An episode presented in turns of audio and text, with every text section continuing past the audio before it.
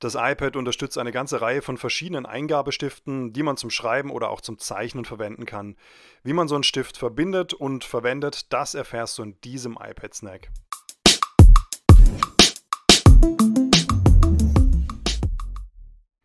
Ich zeige dir das Ganze mal an zwei Beispielen. Das erste Beispiel ist der Apple Pencil und das zweite der relativ weit verbreitete Logitech Crayon. Der Apple Pencil ist ein wahnsinnig präziser Stift, mit dem man wunderbar nicht nur schreiben, sondern eben auch zeichnen kann.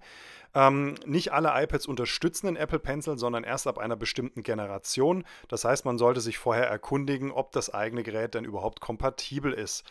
Der Pencil hat einen Akku, das heißt, er muss auch geladen werden. Das Ganze kann ich entweder tun, indem ich äh, das mit dem mitgelieferten Adapter an ein Ladekabel hänge oder ich stecke den Pencil einfach in mein iPad, indem ich die Kappe entferne und das in den Lightning Port einstecke.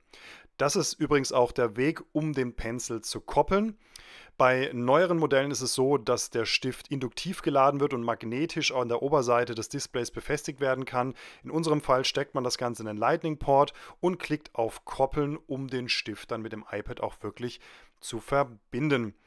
Das Coole ist, der Apple Pencil, der verfügt über eine Bluetooth-Verbindung mit meinem iPad. Das heißt, ich kann meine Hand ablegen, meinen Handballen ablegen und kann eben nur mit der Stiftspitze zum Beispiel schreiben oder zeichnen. Der Apple Pencil hat noch weitere Funktionen. Zum Beispiel kann man damit einen Screenshot erstellen.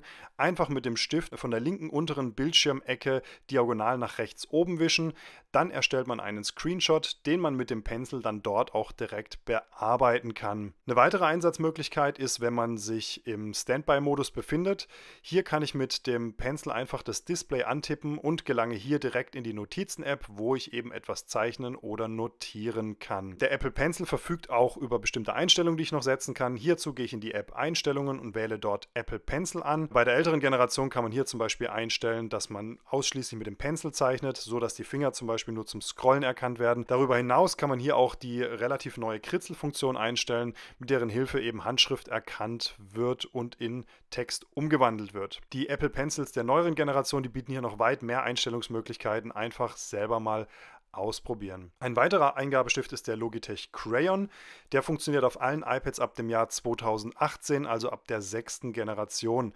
Der Vorteil bei diesem Stift ist, ich muss ihn jetzt nicht nochmal separat mit dem iPad koppeln, sondern ich schalte ihn einfach an und kann dann entsprechend direkt losschreiben. Wichtig hierbei ist es, es darf kein Apple Pencil mit dem iPad gekoppelt sein, sonst funktioniert das nicht. Sollte das der Fall sein, muss man das in den Einstellungen eben entsprechend entkoppeln.